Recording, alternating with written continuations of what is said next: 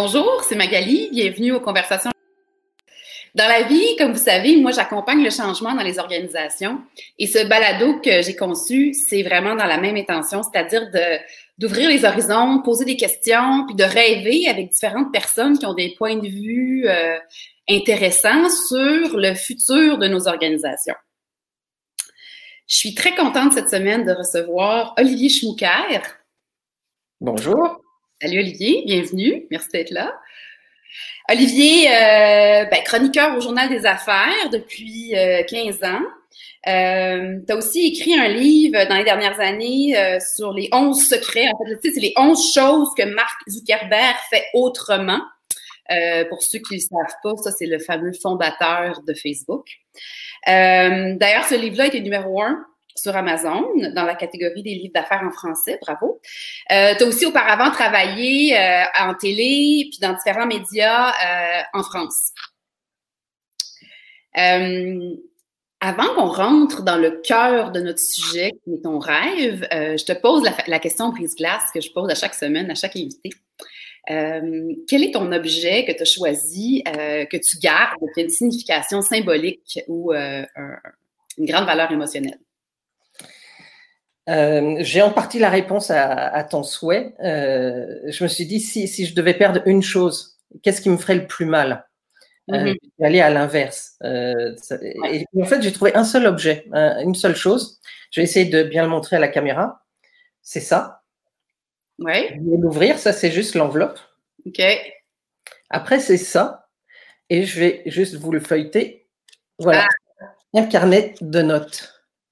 Euh, un carnet de notes d'ailleurs très bien fait, je, le souligne.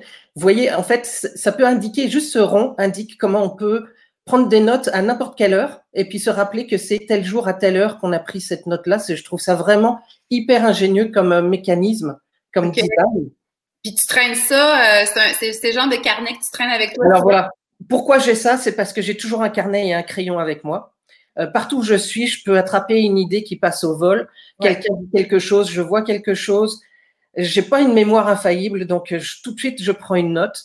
Je suis également le genre de gars qui aime s'installer à une terrasse l'après-midi, regarder passer les gens, écouter ce que disent les gens, discuter avec certains, et puis je prends des notes tout le temps, tout le temps, tout le temps. Même si je vois pas l'utilité immédiate, euh, ça peut être trois mois, six mois, un an après, euh, je retombe là-dessus et je me dis, mais c'est vraiment génial. Euh, pourquoi euh, j'avais oublié cette idée-là? Ça fit exactement avec ce sur quoi je réfléchis en ce moment. Et en fait, c'est parce que je suis convaincue que les bonnes idées viennent du choc des idées. Mm-hmm. On peut prendre une idée moyenne avec une autre idée moyenne, voire un peu contradictoire, puis on les percute. Puis là, ça fait une nouvelle idée à laquelle on n'avait jamais pensé avant. Puis en rebondissant et par petits chocs comme ça répétés, bah, on finit par trouver une idée vraiment intéressante, vraiment géniale. Donc, euh, je suis adepte de cette façon-là d'innover et puis de trouver des idées neuves. Euh, donc, pour moi, c'est très précieux ce petit carnet. Je fais la même chose que toi et je le fais par écrit et donc je garde mes carnets. Puis moi, c'est ce que je rajouterais comme croyance au-delà du choc des idées, c'est que j'ai comme une espèce de superstition croyance que l'idée, j'y retourne au moment où j'ai besoin. Parce que tu sais, des fois, tu l'as oublié, puis là, tout d'un coup, tu tombes sur une note, tu fais comme Wow, c'est là que tu avais besoin de la fameuse petite note que tu avais prise. Je prends la peine de dire bonjour à Pascal Dufresne qui vient de se brancher. Merci d'être là. Euh, d'ailleurs, Jean-Julien, salut. Merci d'être présent aussi. Euh, c'est super agréable pour nous de savoir qui est là. Donc, je n'hésite pas de nous faire un petit coucou, qu'on voit. Euh, des fois, j'ai des conversations avec les gens, puis je fais comme Ah, tu, tu, écoutais? Mais si, si vous êtes là, dites-le nous, ça nous encourage. Alors, mon cher Olivier, toi, ton rêve, c'est de qu'on se connecte autrement au travail. Je te laisse expliquer ce que tu entends par là, puis on, on, part à partir de ça. Je pars d'un principe, d'un mot euh, sur lequel j'ai fini par atterrir. Et ce mot-là, c'est la connexité. C-O-N-N-E-X-I-T-E. -E. Connexité. Ouais. C'est un principe selon lequel les êtres humains n'évoluent sainement que s'ils nouent des liens fructueux entre eux. Mm-hmm. Donc l'idée, c'est que c'est de nous voir un petit peu autrement et de prendre un peu de recul. Chaque individu, toi, moi, Jean-Julien, n'importe qui, est un point, un nœud, un nœud de lien euh, dans la société ou dans l'entreprise, dans l'organisation, ou dans la famille, ou à l'école. Ou... Dans n'importe quel système, hein, qu'on pourrait dire voilà, c'est ça. On est un nœud avec des liens. Euh, et l'intérêt, c'est de voir la richesse des liens qu'on a. C'est pas forcément une question de quantité, mais c'est une question de euh, richesse des liens et de où sont, où est situé le nœud euh, qu'on est. Et en réfléchissant avec ce recul-là, on voit qu'on est au sein d'un vaste réseau de connexions. L'information circule dans ce réseau-là. Elle peut, euh, elle peut circuler rapidement, elle peut circuler lentement. Ça dépend de euh, l'efficacité du lien ou de la pertinence du lieu où il est. Euh, donc c'est comme on peut mettre un courant électrique par exemple, on pourrait dire ça circule bien ou ça circule pas du tout, ou si le lien est coupé, bon ben il y a plus de jus du tout et puis il y a plus aucune lumière, il n'y a plus aucune intelligence. Donc c'est de prendre vraiment ce recul là. Pourquoi euh, je trouve que c'est fondamental d'essayer d'adopter la connexité, pardon, la connexité, puis donc de connecter autrement avec les autres, en particulier au travail.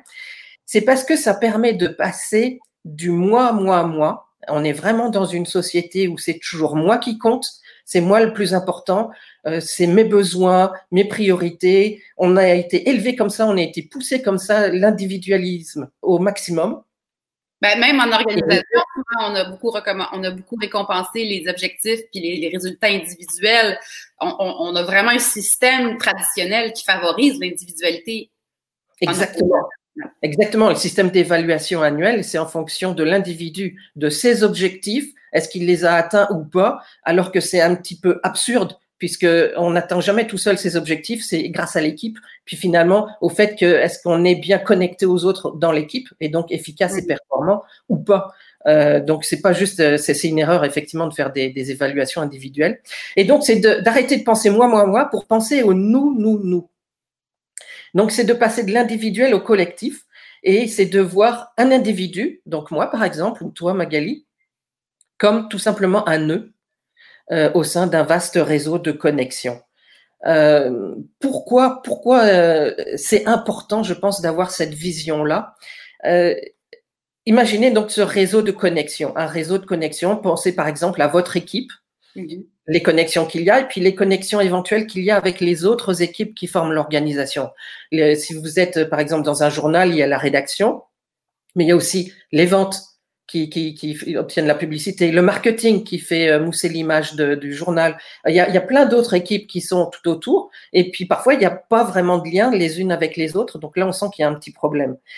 Pour illustrer ça, euh, imaginez que sur ce réseau-là de l'organisation, il y a un choc quelque part. Par exemple, euh, mettons que l'équipe du marketing, il y en a trois qui ont la Covid et puis qui doivent être en, congé maladie. Mm. L'idée, c'est de montrer que quand il y a un choc dans le réseau, ça se répercute partout. Euh, et de réaliser qu'on n'est pas tout seul dans son coin, que même si on a a priori pas trop l'idée qu'on a des liens avec le marketing, ben si, ça va influencer directement dans notre quotidien et dans notre performance. Là, je me base sur, j'aime bien les, les scientifiques et les études scientifiques, je vais essayer de le prononcer correctement. Il y a un professeur de comportement organisationnel à l'université de Tromsø, en Norvège. Il s'appelle Kiel Arne Rovik. Donc Kiel Arnerovic, lui, il s'est intéressé à comment euh, l'innovation était diffusée au sein des organisations. Peux-tu nous épeler son nom de famille pour ceux qui auraient envie de le consulter? Là? Alors, Kiel Arne, je pense que c'est ses deux prénoms. Kiel, c'est K-J-E-2-L. Plus loin, A-R-N-E, Kiel Arne. Je pense que son nom de famille, c'est Revic. Ça s'écrit R-O-O avec euh, une barre. Hein, Les fameuses petites lettres des, Norvégiens qui sont bien sympathiques. Donc R-O, on va dire, VIK. Ok, parfait. Merci. Rovik. Euh, donc, comment, comment étaient diffusées les idées neuves, l'innovation au sein d'une organisation? Donc, il a fait beaucoup de travaux là-dessus, beaucoup d'études, et il en est venu à la conclusion que les idées neuves, c'était exactement comme des virus. Hmm. Euh, tu vois, là, je suis d'actualité, mais malheureusement, dans un certain sens. Mais Donc là, tout le monde voit bien un peu de quoi il s'agit. Là, je vais prendre un exemple très simple, on va imaginer. Euh, le, la directrice des RH Mettons qu'elle trouve que c'est génial finalement de pouvoir travailler debout. Hein, on, est tous assis quand on travaille. Puis euh, cette idée que c'est peut-être bien de travailler debout. Qu'est-ce qu'elle fait? Elle le teste sur elle-même au bureau. Mhm. et puis elle voit tous les bienfaits que, que ça lui apporte. Et ensuite, elle le fait généraliser à toute l'organisation en passant par le comité de direction où elle explique et elle démontre tout l'intérêt d'équiper tout le monde en, en bureaux qui peuvent s'élever ou s'abaisser. Une personne, un point du réseau, a une influence sur tout le réseau. Ça, c'est par rapport à une idée neuve. Maintenant, imaginons que la même directrice des ressources humaines a la grippe. Là, on parle du virus. Euh, mettons qu'elle ne le sait pas, là, qu'elle est, elle est asymptomatique. Elle se promène dans les bureaux et puis sans, sans le savoir, en fait, elle propage le virus euh, auprès de ses collègues. Donc, la même chose, elle contamine les autres. Un seul point, un seul nœud du réseau affecte euh, là négativement, mais tout le réseau. Mais là, ton exemple négatif est par rapport à une grippe, mais cette, cette contamination négative, elle est vraie aussi au niveau moral, culture, comportement, euh, euh, sentiment de, d'être capable ou pas d'accomplir les objectifs. Donc, cette, cette, cette contagion-là, euh, c'est un pouvoir, en fait, que chaque nœud, chaque élément de nœud a. Je prends une seconde, Olivier, pour dire bonjour à François Laberge, euh, à Alic, on va dire bonsoir parce que si je me rappelle bien, Alic, vous êtes du Maroc. Euh, merci beaucoup d'être présent. Euh, donc, on était sur la contagion. Alors, la contagion suppose, ou, la contamination, on voit ça comme on veut, mais ça suppose que chaque élément a donc beaucoup plus de pouvoir peut-être qu'on peut penser. Exactement. Et c'est ça que quand on pense connexité, on réalise finalement toute l'influence qu'on peut avoir alors qu'on pense qu'on n'en a pas du tout. Là, euh, je pense, euh, je passe du coq à l'âne, mais je pense à une expérience qui a été menée pour dire combien les émotions sont contagieuses. Mm-hmm. Juste, je vais te raconter l'expérience très brièvement. Euh, on, a pris chaque participant, on l'a enfermé dans une petite pièce et on l'a mis devant un écran de télé. Et sur l'écran de télé, on lui a diffusé une vidéo où il y avait un acteur qui simulait euh, différentes euh, émotions. La joie, la tristesse, la colère, tout ce que tu veux. Ce que là, le participant savait pas, c'est qu'il y avait une petite caméra cachée qui le filmait hmm. en train de regarder ce vidéo-là. Et il y avait dans une autre cabine ailleurs euh, quelqu'un qui visionnait la face de celui qui regarde la, caméra.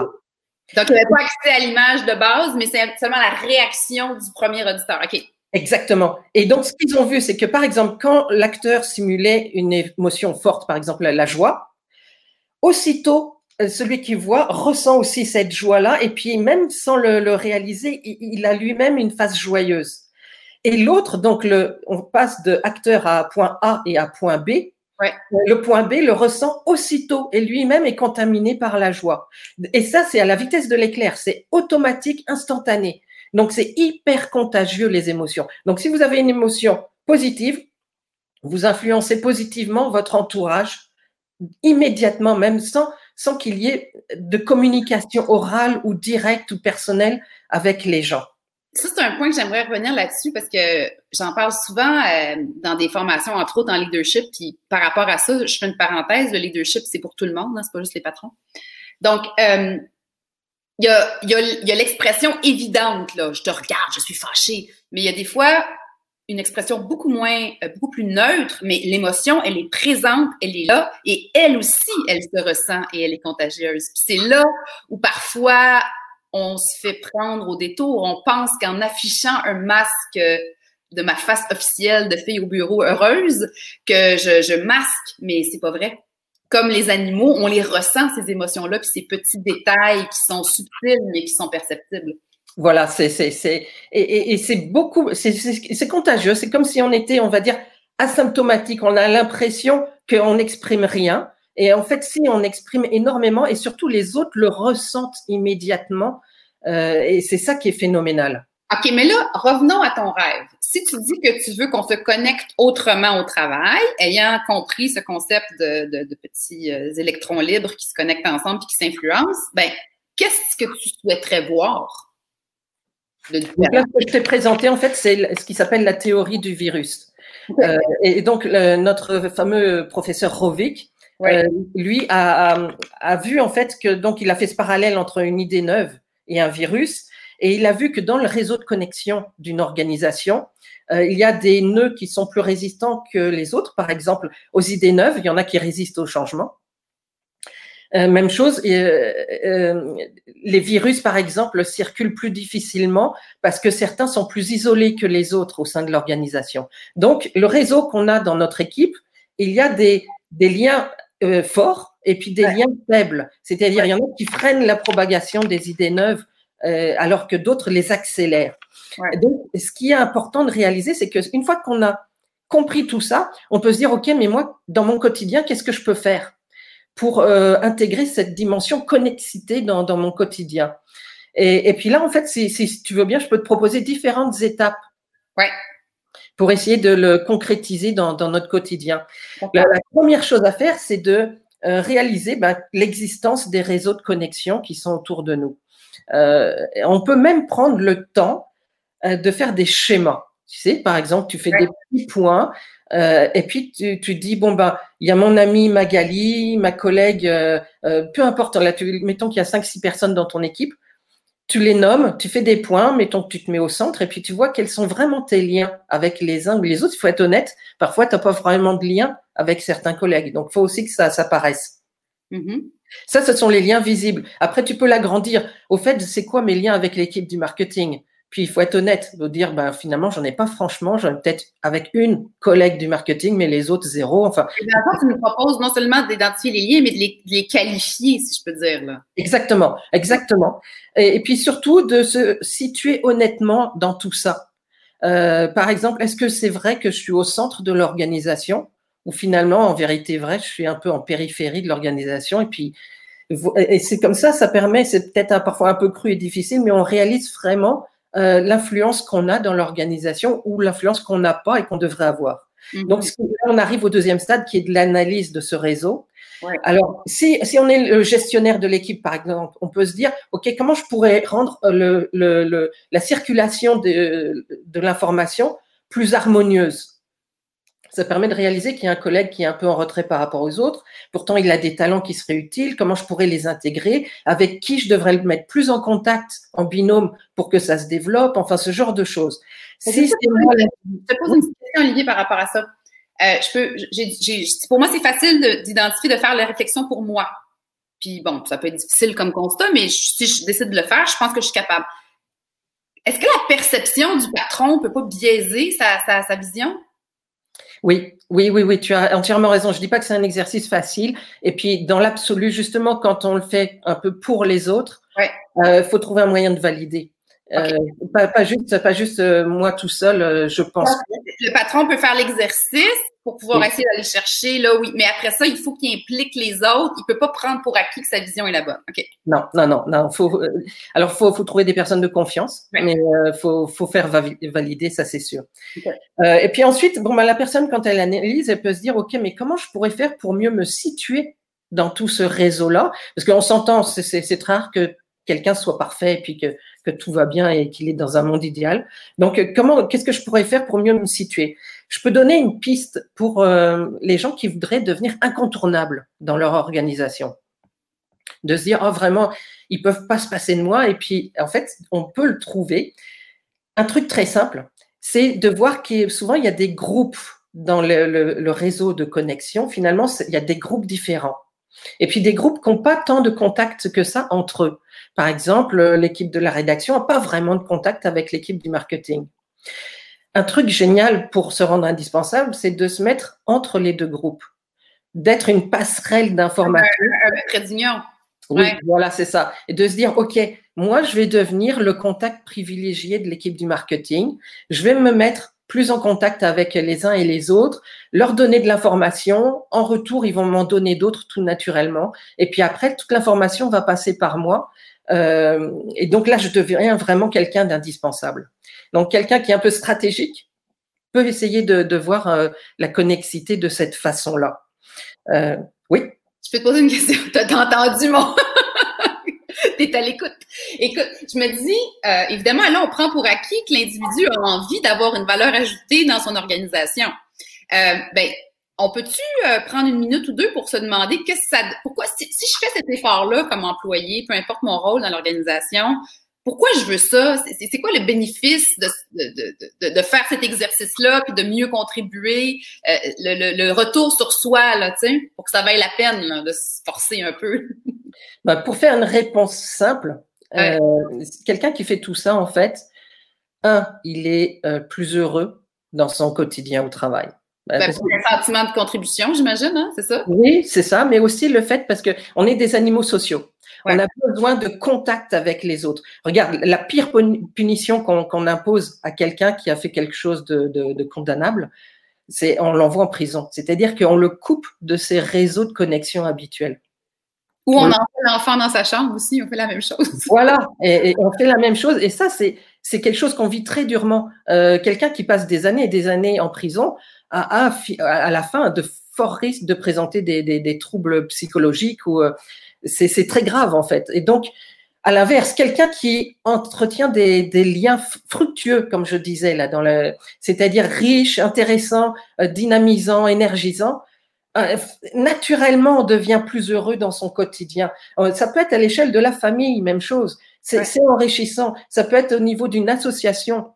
Euh, je veux coacher une équipe de soccer féminine, des petites gamines qui ont 15 ou 17 ans ou je sais pas quoi. C'est des challenges, c'est dynamisant. Je leur apporte des choses, elles m'en apportent finalement beaucoup plus. Euh, et puis tout ça, c'est épanouissant pour tout le monde. Donc à partir du moment où on s'implique, on est bienveillant, on se dit j'apporte quelque chose d'intéressant à, à, ma modeste mesure, mais euh, aux autres, et on en reçoit en fait beaucoup plus. Donc c'est c'est là que c'est on est plus heureux dans son quotidien. Et il y a plein d'études qui montrent qu'à partir du moment où on est plus heureux, ben, on est plus efficace, on s'épanouit, euh, ça change notre quotidien tout simplement. Donc là, tout ce que je fais, c'est proposer une piste de solution. Je dis pas que c'est la solution miracle, mais ça peut être intéressant d'explorer cette voie-là pour quelqu'un qui se dit, moi, mais au bureau, j'aime mon métier, mais ça, ça fonctionne pas. Et puis de dire, oh, c'est à cause du boss. Oh, c'est à cause de tel collègue qui essaye de marcher sur les pieds des autres. Tu c'est toujours la faute des autres. Oui, ça se peut que ce soit la faute des autres, mais il y a peut-être aussi un, travail à, prendre du recul, puis de dire, OK, mais c'est peut-être aussi que je suis pas à la bonne place dans mon réseau, là. Mais tu sais quoi, Olivier, par rapport à ça, la faute des autres, il y a, plein d'éléments extérieurs qui peuvent contribuer à nous rendre heureux ou malheureux au travail. Ça, on est clair là-dessus. Par contre, on n'a pas encore inventé la télécommande qui programme les autres, qui change les comportements des collègues. Par contre, la place où on a toujours un pouvoir, c'est comment moi je me place, comment j'interagis. Et je, suis convaincue que si je change ma manière d'interagir avec toi, je vais influencer subtilement ton retour à moi. Donc, on a une possibilité d'influencer les autres, mais toujours en partant de soi. Ça, c'est un, c'est comme un concept qui, on dirait, pas assez euh, présent. On a toujours tendance à vouloir que les autres fassent des changements. Tout est en train de nous parler d'être son propre acteur pour faire changer une dynamique autour, puis son bonheur au travail, en quelque part, mais en, partant de l'individu. Exactement. Euh, j'ai une petite, euh, une petite expérience à proposer aux gens. Moi, je l'ai faite, d'autres l'ont faite. Euh, c'est très simple. Alors évidemment, là, ça s'est prêt moins avec le, télétravail. Là. Mettons que c'est on, retourne à la normale et puis qu'on est au bureau. Je sais bien que un jour. voilà, voilà, voilà, c'est ça. C'est une expérience qui se passe au bureau. Euh, tu te planifies dans ton agenda de la semaine euh, prochaine, par exemple, un petit 15 minutes, jeudi, vendredi, comme tu veux. Et ce 15 minutes-là, tu vas voir un collègue ou une collègue, enfin peu importe. Mm-hmm. Tu vas la voir de manière, en fait, euh, à l'improviste, sans, sans qu'elle soit prévenue, cette personne-là. Et tu lui dis, écoute, j'ai 15 minutes à rien faire. Est-ce que tu aimerais que je te rende un service, n'importe quel service? La réaction immédiate de la personne, c'est un geste de recul. De dire, oh minute, euh, moi je suis à mes affaires, tout va bien, t'es gentil Olivier, mais j'ai pas besoin de toi. Euh, et puis la personne demande, mais qu'est-ce qui se passe, qu'est-ce qu'il me veut? Euh, Est-ce que c'est que je fais pas bien certaines choses? Et puis, et puis, et puis là, en fait, profiter de ce quart d'heure-là pour dire, ben, viens, on va prendre un café, je vais t'expliquer. Et puis là, en fait, tu, tu dis, OK, pour cette fois-ci, là, c'est fini, mais la semaine prochaine, garantie promis. Il y a quelque chose que tu n'aimes pas faire ou que tu veux pas faire. Moi, je me donne 15 minutes et puis je te le fais. Ça peut être un coup de fil à un client qui est fâché. Ça peut être n'importe quoi, faire des photocopies, faire tout ce qu'on n'aime pas faire et puis qui doit être fait. Et toi, tu te dévoues, tu le fais pendant un quart d'heure pour cette personne-là. Et surtout, tu ne demandes rien en retour. Elle te dit merci et puis ça s'arrête là. Qu'est-ce qui se passe? La personne a vu que tu étais juste bienveillant et puis qu'il n'y a pas de, de calcul caché ou de critique cachée derrière tout ça eh ben, la personne va reproduire ça. D'elle-même, elle va se dire, ben, je vais proposer un coup de main à, un collègue, pas forcément toi, ça mhm. peut être quelqu'un d'autre. Et puis, en fait, tant mieux si c'est quelqu'un d'autre, parce que ça propage cette bienveillance au sein, au sein de l'organisation. On est tellement déstabilisé au début quand quelqu'un est bienveillant, mais une fois que le premier pas est franchi, ça a un effet incroyable. Et puis les gens se disent, mais c'est vrai que c'est intéressant de se rendre des petits coups de main. Euh, il m'a bien rendu service en appelant ce client à qui finalement je voulais pas parler. Et, euh, puis, et puis en fait, ça crée une toute autre dynamique au sein de l'équipe. Et c'est rien. C'est juste, tu as pris 15 minutes de ton temps, tu as fait semblant que c'était improvisé, mais en fait, c'était calculé. Et, c'est vraiment gagnant, ça. Qu'est-ce que tu en penses? Bien, ça me fait penser au fait que dans le fond, ce que tu illustres là, c'est toute la notion de la confiance aussi. Hein? Parce que pourquoi la personne au début, euh, bon, premièrement, moi, tu me dis ça, euh, Olivier, je vais te dire, OK, bon, mais moi, je vais te trouver quelque chose. Alors, je comprends que les gens puissent être méfiants. Puis ça vient de me faire réfléchir qu'à tout ce qu'on explique, tout ce que tu nous expliques là, puis tu nous proposes, ben ces liens-là, ils existent, ils sont forts, puis ils ont une puissance, puis il y a de la confiance. Donc, euh, c'est comme un collatéral euh, qu'on ne peut pas négliger dans cette histoire-là de, se connecter autrement. Puis parfois, il faut la, il faut la bâtir à zéro. Bon, ça c'est déjà pas mal. Il y en a pas, on bâtit. Mais parfois, on est en, on est en négatif. Parfois par, par bonne raison ou mauvaise raison. Mais, mais si on a, toi et moi, je ne te fais pas confiance tu as beaucoup plus d'étapes à franchir pour qu'on tombe dans une situation de confiance pour que là, on puisse aller dans le genre de lien dont, tu nous proposes. Donc, dans la réflexion sur les liens que tu proposais, ça peut être un, des, critères qu'on évalue. Tu sais, je suis relié à qui? Y a-t-il une réelle confiance? Est-ce que je lui fais confiance? Peut-être que oui, mais est-ce que lui ou elle me fait confiance? Ça, c'est une autre histoire, tu sais. Oui, c'est ça. Ça, c'est c'est une très belle réflexion quand on, on, fait son réseau. Il faut vraiment prendre son temps, hein, puis d'essayer de qualifier soi-même les liens. Euh, et voir que c'est un lien, ça va dans les deux sens. Hein, c'est un flux d'informations. Euh, est-ce que c'est toujours moi qui donne? Est-ce que pourquoi j'ai jamais de retour? Enfin, faut, euh, faut, faut toujours voir ça, essayer de réfléchir là-dessus. Oui, c'est effectivement un point très intéressant. Moi, je pourrais te proposer d'aller plus loin encore. Oui, vas-y, vas-y. Parce que quand une fois qu'on s'est lancé là-dessus, il n'y a pas juste l'effort individuel de se dire ok, moi je vais prendre sur mes petites épaules tout ce changement-là et tout ça. Enfin bon, une fois que c'est entrepris, une fois qu'il y a une dynamique qui se crée, on, réalise que finalement, notre façon de travailler, elle n'est pas optimale. Euh, dans, le, dans, le, nous, là, dans le collectif. Oui, oui. dans l'équipe dans laquelle on est ou dans l'organisation. Ouais. C'est jamais optimal. Et il y en a qui ont, euh, c'est pas juste moi là qui réfléchis à ça, il y en a qui ont vraiment réfléchi à tout ça, de se dire, OK, concrètement, là, on change quoi dans notre équipe? Parce que hum, il faut intensifier les flux de, entre les entre les gens et tout ça. Comment on s'y prend? C'est pas juste. Euh, ils ont réfléchi puis ils sont ils ont réalisé. Là, je te fais part des réflexions de Shopify. Shopify a une façon totalement différente de travailler de celle à laquelle on est habitué. Euh, eux, ils se sont dit finalement, en fait, c'est le concept même d'équipe qui fait que ça fonctionne pas. Enfin, c'est pas que ça fonctionne pas, mais que c'est pas optimal. C'est peut-être plus dans la version d'avant, là. Oui, oui, oui. Et donc, eux, ils en sont arrivés à l'idée qu'il fallait supprimer le terme d'équipe et même le concept d'équipe pour adopter celui de l'escouade. L'escouade, je vais t'expliquer, les... il y a quatre points qui sont des nuances par rapport à ce qu'on connaît d'une équipe normale. Les quatre points, c'est que, un, une escouade euh, est petite. C'est maximum huit personnes. Bon, beaucoup d'équipes sont déjà euh, là, et donc ça, c'est pas un point très difficile à atteindre. Euh, deuxième point, euh, elle est responsable. Donc, c'est une stabilité, là. C'est ça. euh, donc, l'escouade est tenue responsable de l'atteinte de l'objectif qui lui a été fixé. Troisième point, elle est libre.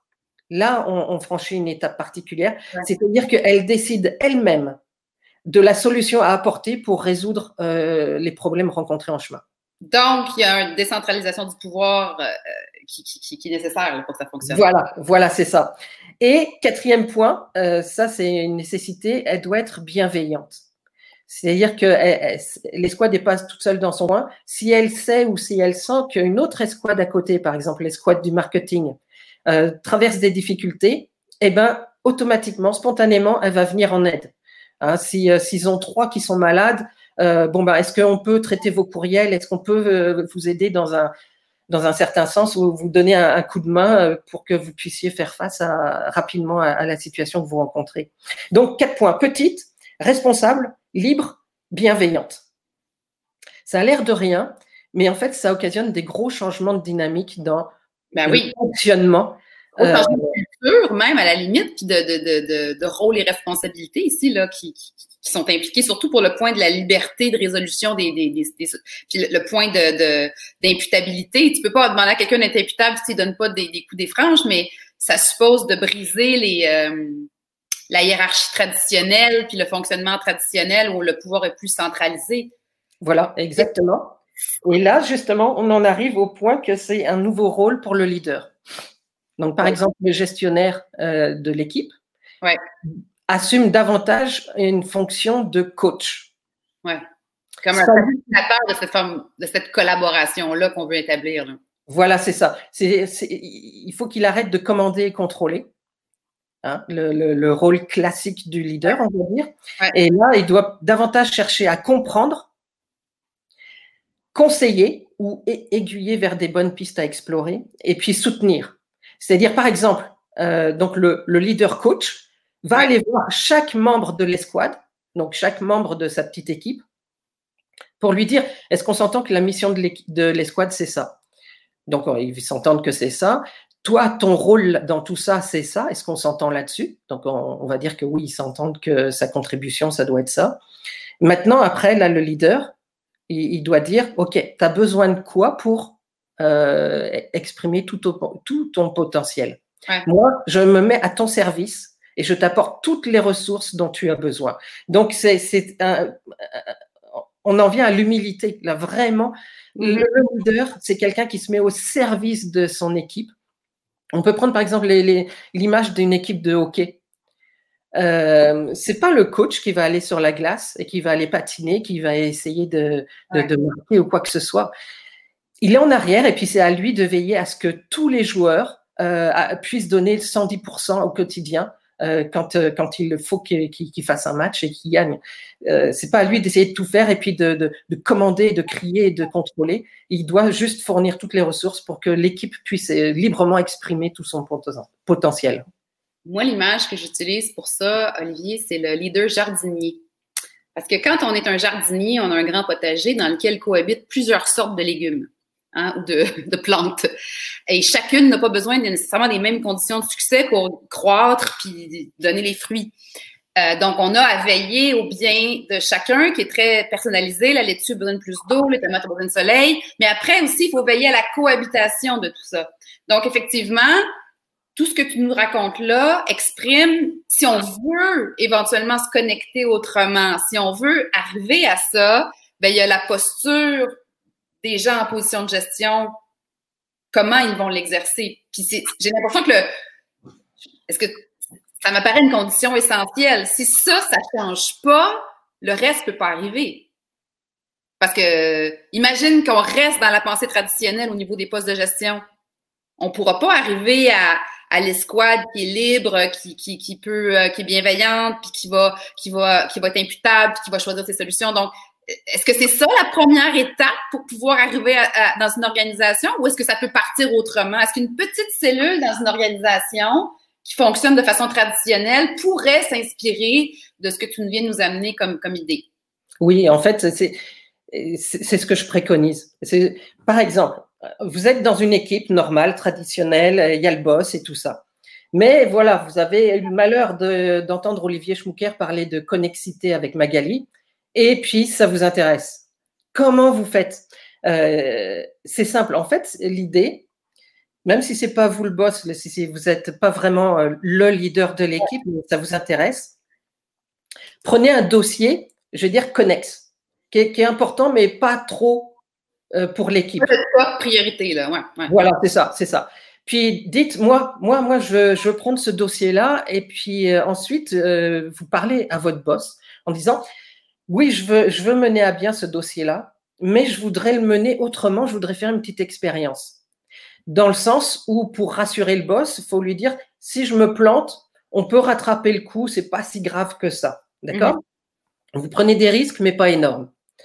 Et puis là, ensuite, vous en parlez aux autres. Voilà comment je voudrais fonctionner. Je voudrais fonctionner à l'aide de la connexité, puis qu'on fonctionne pour une fois sur ce dossier-là en escouade et non pas en équipe. Alors, par exemple, vous pouvez dire on écarte le boss.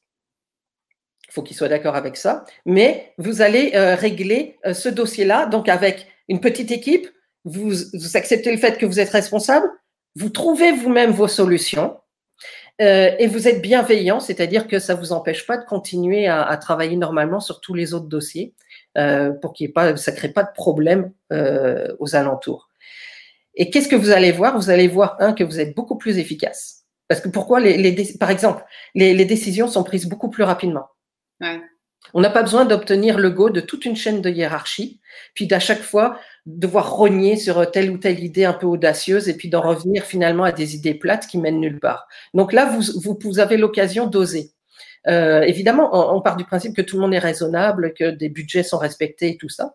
Mais vous allez voir que vous, les, les, gens aussi adorent fonctionner euh, de cette façon-là où chacun vraiment met en avant son propre talent, contribue au succès et puis, puis ça va vite et ça va bien.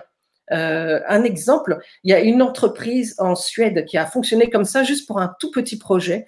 Euh, la, direction avait demandé euh, quel est votre plus gros irritant au quotidien au bureau? Et finalement, le vote, ça a donné quelque chose que la direction n'attendait pas du tout. Le résultat, ça a été la moquette. La moquette, elle était vieille, elle était sale, elle était moche, euh, ça, ça, pourrissait leur quotidien. Et puis personne dans la direction en avait le, moindrement conscience. Donc ils ont dit OK, OK, ben faites votre comité, votre escouade, et puis réglez cette histoire de moquette. Euh, vous avez un tout petit budget, mais c'est comme ça. Et puis là, eh ben l'escouade s'est montée d'elle-même, ça s'est fait très vite. Et ils avaient quasiment pas de budget, donc qu'est-ce qu'ils ont fait? C'est que spontanément, euh, ils ont pris sur une fin de semaine à eux pour l'installer tous ensemble pas parce que vraiment il manquait de budget, mais parce qu'ils avaient envie de le faire et puis d'offrir cette surprise-là à tous les collègues euh, le lundi matin quand tout le monde arrive. Ça a eu un effet fou au sein de l'équipe, au sein de, de toute l'organisation. Euh, ça a changé leur quotidien et puis ils ont réalisé qu'ils pouvaient être beaucoup plus efficaces en fonctionnant plus simplement et puis autrement. Et puis c'est comme ça que les escouades se sont généralisées dans cette entreprise-là. Ce que je retiens de ça, moi, Olivier, c'est que on a beau débattre d'un concept des avantages d'un changement, il faut le vivre. C'est comme un peu le principe de la dégustation. Donc, euh, euh, le moindrement qu'on est tenté de, de, remettre les choses en question puis de les faire autrement, ben, il faut se donner l'opportunité de l'essayer. Puis en l'essayant, les bénéfices sont apparents. Puis là, tout d'un coup, ben, certains qui étaient peut-être sceptiques vont, vont, vont, vont se mettre à adhérer. Donc, il faut avoir comme le courage de le tenter. Puis si je recule derrière, une autre chose que je retiens, euh, de ce que tu nous amènes aujourd'hui, c'est que imaginons même qu'on n'a pas la possibilité de faire un test, on n'a même pas la possibilité d'en parler au patron, mais on a toujours la possibilité de faire l'exercice des liens, puis de nous commencer à travailler notre connecter nos liens dans l'organisation, puis déjà ça, juste ça, c'est un gros, euh, c'est un gros plus à mon avis là, parce que cette influence-là subtile, peu importe si la, structure reste traditionnelle, elle va quand même bouger si je me mets à travailler mes liens comme individu, n'est-ce pas? Exactement, exactement. Donc, on en revient au point de départ. Ça commence par soi. Voilà. Si tu veux un, un, un, changement réel au sein de ton organisation, commence par toi-même. Si tu sais pas trop comment faire, eh ben, suis cette idée de connexité, de voir le, les schémas, les liens, les connexions et tout ça. Ça peut t'aider à, à, être un peu mieux repéré, puis voir un petit peu ton angle d'attaque. Savoir. Euh, excuse-moi.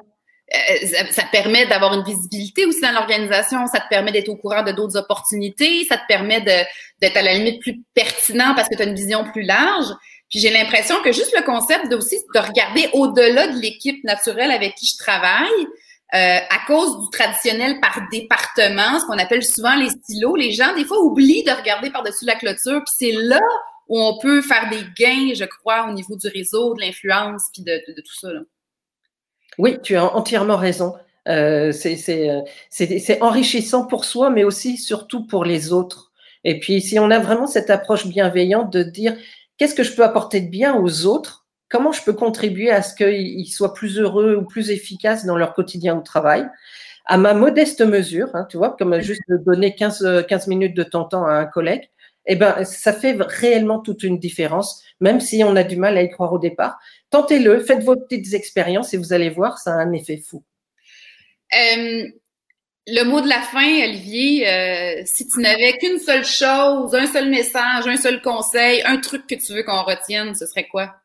euh, oser, oser un petit peu de, de, sortir de, de, cette zone de, confort dans laquelle on, on, est trop bien chacun de nous. Juste faire un petit pas, euh, faire preuve d'initiative en disant ce dossier-là, c'est moi qui vais le régler, mais à la condition qu'on le fasse un petit peu autrement. Euh, oser aller vers un collègue vers qui on va pas vraiment traditionnellement, essayer de s'intéresser euh, aux autres, à leur réalité, même si euh, finalement peut-être ça donnera pas grand-chose, mais c'est toujours toujours quelque chose qui est vraiment intéressant à vivre. Euh, c'est beaucoup plus épanouissant d'avoir un quotidien avec plein de connexions pertinentes que de rester isolé, spécialisé dans son petit coin. Euh, c'est oser, oser. Euh, je vois ton esprit d'explorateur là-dedans, hein, parce que c'est un peu se positionner comme un explorateur dans sa propre organisation. Puis j'ai l'impression que, je sais pas, je sais pas ce que tu en penses, mais en ce moment, ceux qui sont en télétravail, ça peut peut-être être encore plus une belle opportunité parce que les liens sont peut-être plus difficiles parce qu'on n'a plus la présence, on n'a plus, euh, on entend sur le côté, on passe, on entend quelque chose, on se connecte. Donc, c'est peut-être un bon moment là de l'essayer de, de, de, se positionner au niveau des liens puis de préparer la suite. Là. Exactement. On est en train de vivre des temps particulièrement spéciaux. Donc, c'est l'occasion comme jamais de, de, tenter des choses qui sortent de l'ordinaire. Euh, si par exemple vous dites mais comment je connecte euh, par télétravail euh, avec mes, mes, mes, collègues, mais proposez-leur une réunion sur un balcon ou dans un parc. allez chez les uns et chez les autres, mais je veux dire pas physiquement dans leur maison, là, mais rencontrez-vous un petit peu dans des cadres différents et vous verrez que proposer des idées neuves, euh, comme la connexité, et vous verrez qu'il y aura une oreille beaucoup plus attentive qu'en temps normal où chacun est dans son, son cubicule et puis euh, n'écoute pas vraiment les autres. Tout à fait. Ben, merci beaucoup de ta participation, Olivier. Il y avait plein de choses super intéressantes. Euh, merci à tout le monde qui ont été là euh, pendant le live, ceux qui vont l'écouter en différé. Je vous rappelle que toutes les balados sont disponibles sur balado.magalieco.com et elles sont aussi disponibles en format audio, donc sans nos visages, sur Spotify, iTunes et Google. Alors, euh, ben, je vous encourage à prendre ce qui vous parle dans cette euh, conversation et d'aller euh, en engendrer d'autres dans vos équipes, dans vos familles, parce que le futur qui est devant nous, qu'on est en train de construire, on le co-construit, le futur du travail, puis c'est l'affaire de tout le monde. Et comme je dis, c'est comme en vélo. Là où on regarde, c'est là où on s'en va. Donc, chacun, on a la possibilité d'influencer cette suite. Merci encore, Olivier. Merci à toi, Magali. Merci pour tous les rêves que tu partages. Merci. Bonne, bonne journée. Bon, bon, bon après-midi à tout le monde.